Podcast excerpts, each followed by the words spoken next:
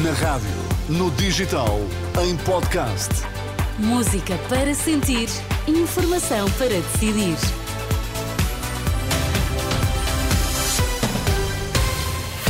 Boa sexta-feira e bom trabalho. Três minutos depois do meio-dia, ouvimos agora Vítor Mesquita. Vítor, o que é que temos nos destaques a esta hora?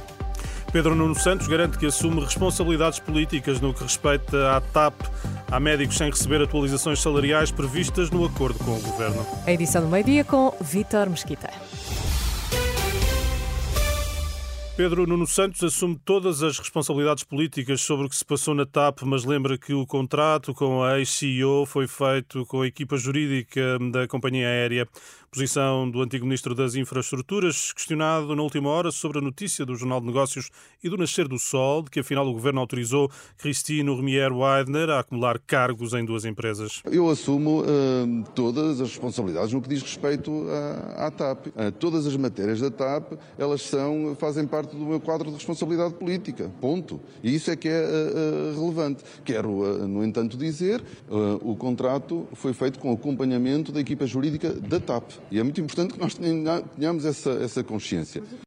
Nestas declarações aos jornalistas, Pedro Nuno Santos diz ainda não ter certezas se é ou não ilegal o contrato assinado com a antiga CEO da TAP. Estão todos a partir do pressuposto de que, de que, uh, essa, de que uh, a acumulação daqueles cargos é ilegal. Eu não tenho essa uh, certeza e aquilo que sei é que o contrato foi acompanhado por uma equipa jurídica. E isso é que é, queria aqui deixar, deixar claro. O público é claro. Não, não tenho a certeza. Eu era Ministro das Infraestruturas eu não sou uh, jurista, não sou advogado e por isso cada um faz a sua parte e o, o contrato é acompanhado com, com, por equipas jurídicas. Pedro Nuno Santos, esta manhã em Matosinhos, sobre o caso, o líder da Iniciativa Liberal, eh, Rui Rocha, acusa o atual secretário-geral do PS de incompetência.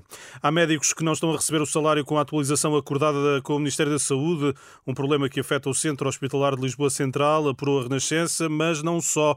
É o que denuncia o, secretário-geral do Sindicato Independente dos Médicos, Jorge Roque da Cunha. Não será só no, no Centro Hospitalar de Lisboa Central, é, por exemplo, no, no centro, no, no portanto, em, em, vários, em vários locais do país que nós estamos agora a identificar, porque as pessoas estão aqui a ocorrer, mas isso resulta da incapacidade que os serviços partilhados do Ministério da Saúde tiveram em o fazer. O secretário-geral do CIM, Jorge Roque da Cunha, ouvida pela Renascença, presidente da FNAM, Joana Bordalo Issá, confirma falhas nos pagamentos e diz que o problema é maior no Centro Hospitalar de Lisboa Central. Nesse centro hospitalar em particular, a informação que temos é que esse suplemento, que não deveria ser suplemento, portanto, isto já devia estar incluído na, no salário base de todos os médicos, de qualquer forma, nesse centro hospitalar em particular, nem esse suplemento está a ser aplicado. Joana Bordal Issá, da FNAM, que pede esclarecimentos ao Governo. Entretanto, a Renascença já contactou o Ministério da Saúde e aguarda também explicações do Centro Hospitalar de Lisboa Central. Manhã complicada nos tribunais, os funcionários judiciais estão em greve. Na última hora continuavam no campus de justiça em Lisboa, exigem melhores condições de trabalho e de carreira. O Ministério Público vai recorrer das penas aplicadas aos dois irmãos iraquianos detidos em Portugal por terrorismo. Um deles foi condenado a 16 anos de prisão outro a 10. O Ministério Público defende eh, pena máxima.